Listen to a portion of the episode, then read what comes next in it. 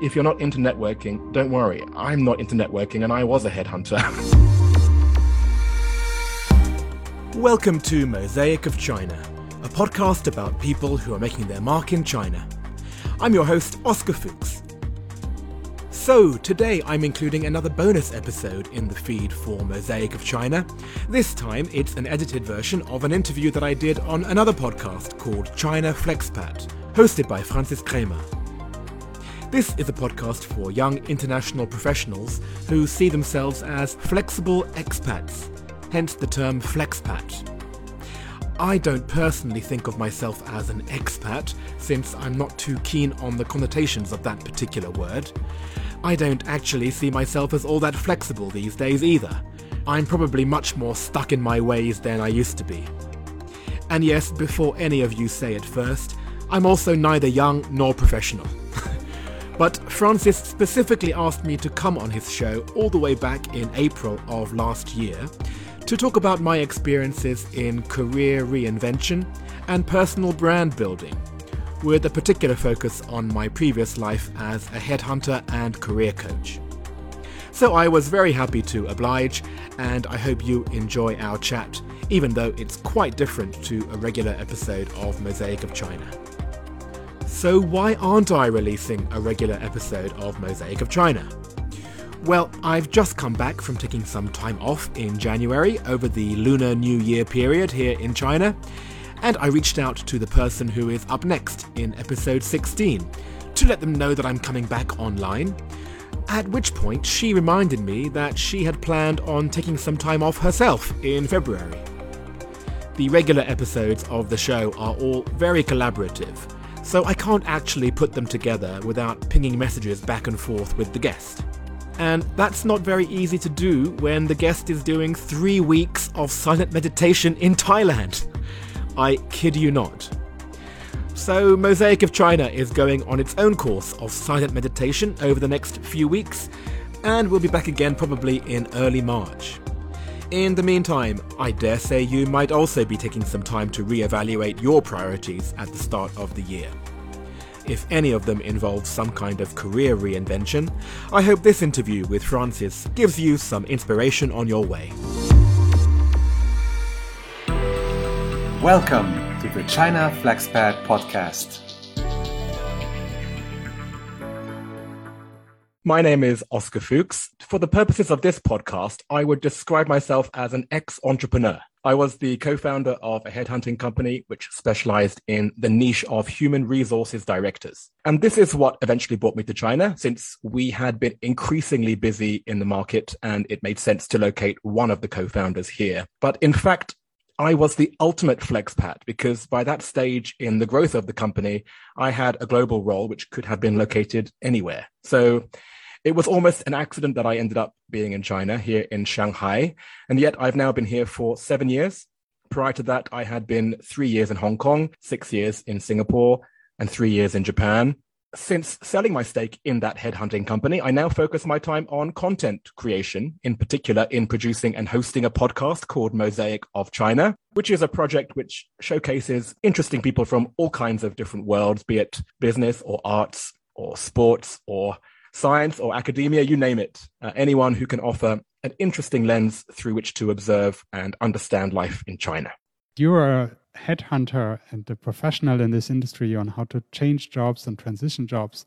How did you get into headhunting yourself? I had been working 10 years before that in a variety of jobs, but mainly in the field of research. So, firstly, it was market research for Japanese companies, uh, policy research for the Japanese government. And then later, I was a conference producer, which was creating programs for commercial conferences. I didn't produce the event itself. I produced the content of the event. So I would research a topic. I'd figure out the feasibility of doing a conference on that topic. I'd write the program and then I would invite the caliber of guests that would attract companies to sponsor the program and then ultimately to attend as a delegate. And that's what first took me to Singapore, where I was producing events for the Asia Pacific region. And it was in Singapore where I became a headhunter. When you are changing careers, it is a lot easier to transition into something which has some kind of overlap with your existing skills or interests. So for me, I had a natural curiosity. I had the research skills to find speakers I had the interpersonal skills to convince them to be presenters at these conferences. And then I had the organizational skills to handle the running of these events. So it wasn't a massive leap to go into headhunting, which requires a similar basket of skills. Instead of researching topics, headhunting is more about researching people, their skills, their motivations, you know, matching them not to a conference program, but to a company who is looking to hire new employees later on, when I was a headhunter, I would meet people now and again who wanted to make similar career shifts, but often without thinking about this overlap. So, for example, there could be an HR manager in a tech company in India who wanted to be an HR director at a fashion brand in Singapore, for example. And maybe that person in India could have been exceptionally good and could have done that job. What I would say to that kind of person is if you want to be a fashion HR person in Singapore, then why don't you break that up into two separate moves?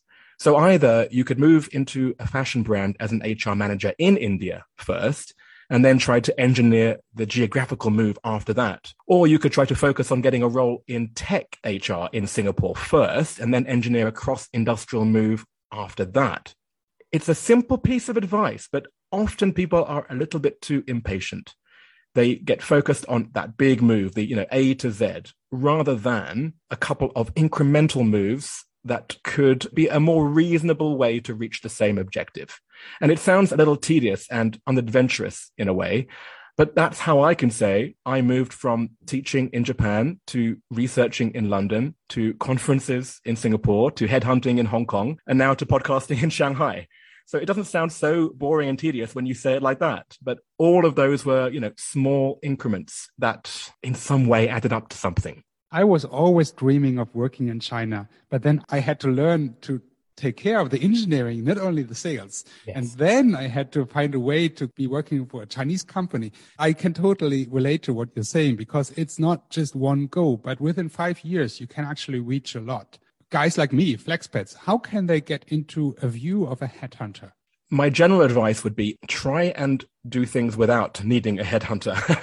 this is the freedom I have to talk about this because I'm no longer a headhunter.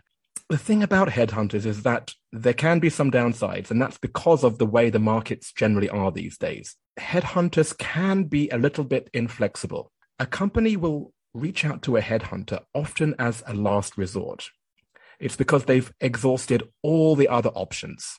So, for example, they might ask their employees for referrals, or they might have an internal recruiter. It's only after all else fails do they go, right, we can't find someone, let's use a headhunter. So, already they have an expectation that the headhunter will have to be more exact in terms of who they can put forward. If you try as a headhunter to put someone who is not the 10 out of 10 candidate, then often they will push back on you and say, look, I'm paying you to find the exact right person. Why are you giving me someone who I could have found myself? That is quite complicated. And it gets harder if it is a senior role in, let's say, an international company where there is an international matrix of decision makers. It can be a complex group of five or six stakeholders, all who need to agree. So that limits even more the idea of someone who is a little bit out of the box getting a chance for that role. And sometimes being a non Chinese in China, for example, can mean that you are out of the box. Well, if headhunting is not the only option, then what else can you do to build a career and to build long lasting relationships?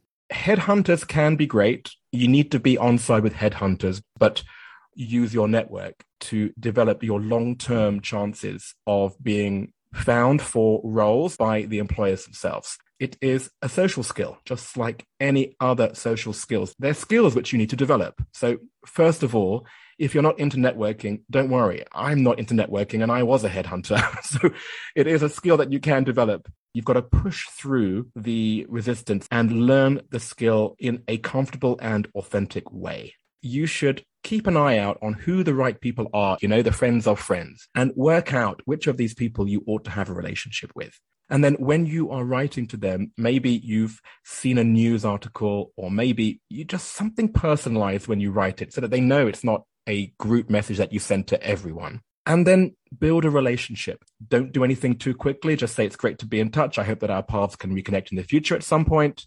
Maybe they'll apply, maybe they won't, doesn't matter. And start thinking about posting your articles, posting just small posts It could be a comment. It could be resharing an article that somebody else has written and just adding your own personal commentary. It could be writing a short piece yourself. Whenever the idea comes to you, just start to build a body of work. And that's how you can start to build this online persona and start to find your own voice. And don't do it inauthentically. So if you have nothing to say, then don't say it and don't do it too much either. Otherwise, you'll give the impression that this is all that you do. Start with like one sentence about you and figure out what one sentence can define who I am. And then whenever you create some piece of content, just make sure that it largely fits into that persona. And then that will create some kind of consistency with the stuff that you post. And as you grow, that definition of yourself will change. You know, you don't need to stick to it any longer than it defines you. You know, that that would be like a snake not being able to shed its skin when it grows. It's it's not supposed to suffocate you. It's supposed to inspire you to just create content. Slowly, you will start to build some kind of brand. When you do need a job, maybe you know what you've done over the past six months is now and again you have sent specific people links to your posts and say hi as I was writing this, I thought of you, or just something which gives you an excuse to be in touch with them on a personal basis now and again. You know, these are just human beings, these are not faceless corporate robots. So, wherever possible, you try to touch on them, which then hopefully engages with them on a personal level, defines who you are, and because you're doing it when you're not asking for anything in return, you're just doing it in a way which is developing a relationship, then if you do meet them in real life, you already may have developed this digital identity with them beforehand. Then you can say, oh, you know what? I am starting to look at options outside my company and you came to mind. Why don't we have a quick coffee? In this whole world, and not only digital, but also offline events and so on, how can we flexpats really build a kind of a brand, which would then lead into differentiating ourselves from Chinese professionals? I would probably focus on soft skills. They are the skills that help you to be persuasive and consultative.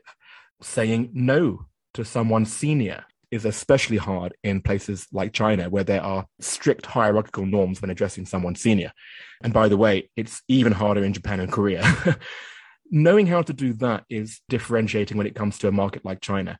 You have to know how to use that power. You can't be always the outlier. You have to use that power sparingly. The way that I'm working with my Chinese team is actually to tell them that they can do this. Mm. They can tell me what they like and what they don't like, and they can tell me how they would like to solve a task. And mm. then I will tell them if if that's okay for me and what I would do instead. And what I really want to know is their decision in this case. It takes a long time to to train this mindset to get people to think about what they want themselves and not just to do what the boss is saying. I really enjoy this, and I think it's a it's a great opportunity um, to test your leadership um, ability in China, where you have this big cultural difference between these two worlds, right? The very direct say you're wrong and I'm telling you right, and the very indirect to say, well, if you say so, then it must be right. I have to make a judgment. If I don't make a judgment, then there is no value what I provide. But if I make a judgment, I will make people unhappy. You touched upon the next point that I was going to make, which is actually the cultural adaptability piece. You came to China a long time ago, then you went back to your home country, and then you came back to China, correct? Exactly, exactly. Right. It was 12 years between this is the same as me. So I was first a teacher in Japan. And then I did some work in my home country. That was the UK, probably, I think, four, five, six years, something like that. And then I came back and I've been in Asia since then. When I went back to the UK and started working in the UK, that was where I learned about how things are done in my home culture. I made plenty of mistakes. It's how you then react to your mistakes. It's it's just learning the ways that you do business, the ways that you have responsibility. It's mm. these yes. fundamental cultural yes. corporate skills. There are those who come to, let's say, China. It could be anywhere in the world, but let's say China and then from school they have a job and never work elsewhere. If you are making these mistakes and you're already in another market, they are corrected in different ways. Or you know what? Sometimes these mistakes can go unnoticed entirely because maybe as a foreigner or a flexpat, sometimes you already have a job that's slightly to one side of the rest of the company and you're slightly the anomaly. And it's quite easy to go unnoticed. The people who had never really had professional experience in their home countries, you know, there's something a little bit off in the way that they did business simply because they did not have that cultural baseline by which to measure how far off their equilibrium they were at any one point. I, I think for me, it's quite interesting that, that when I was going back to Germany and starting my career, I was like kind of brutally starting in sales. So I was doing cold calling for like a senior guy who was 10 years older than I am now. And so so he was telling me, you know, do the dirty work, and I would do, and then he complains that I'm not quick enough. Come on, do it yourself, man. But then when I came to China, I had this experience of doing dirty work for a long time, and this is how I think we can differentiate. Oscar, I really enjoy listening to your podcast, Mosaic of China. And what I really like are the lots of different stories about lifestyle in China, not only careers and business. So, can you share a little bit more about what you do and what your mission is? So, yeah, what I try and do with Mosaic of China is a bit similar to what you do in that you're focusing just on business, but for me, I've broadened it to any kind of person living through their story. And at the same time, you learn a little bit about China. And some people their stories are very China specific and others just happen peripherally in China. But with every single story, it offers just a new lens on how to understand life in China sometimes by injecting serious topics, other times by being a little bit more cheeky and light-hearted, but hopefully in a way that can educate and entertain. Oscar, thank you so much for being with us today. We learned a lot about transitioning from one career stage to the next, working with headhunters, but also doing it yourself, building your own digital persona in order to get found by potential employers or make friends who can help you later in your career. I also like what you share about your podcast, Mosaic of China, and I hope that our audience will tune in and have a look themselves and connect with you on LinkedIn. So with this, thank you so much for being here on the show. 谢谢 and 再见。谢谢，再见。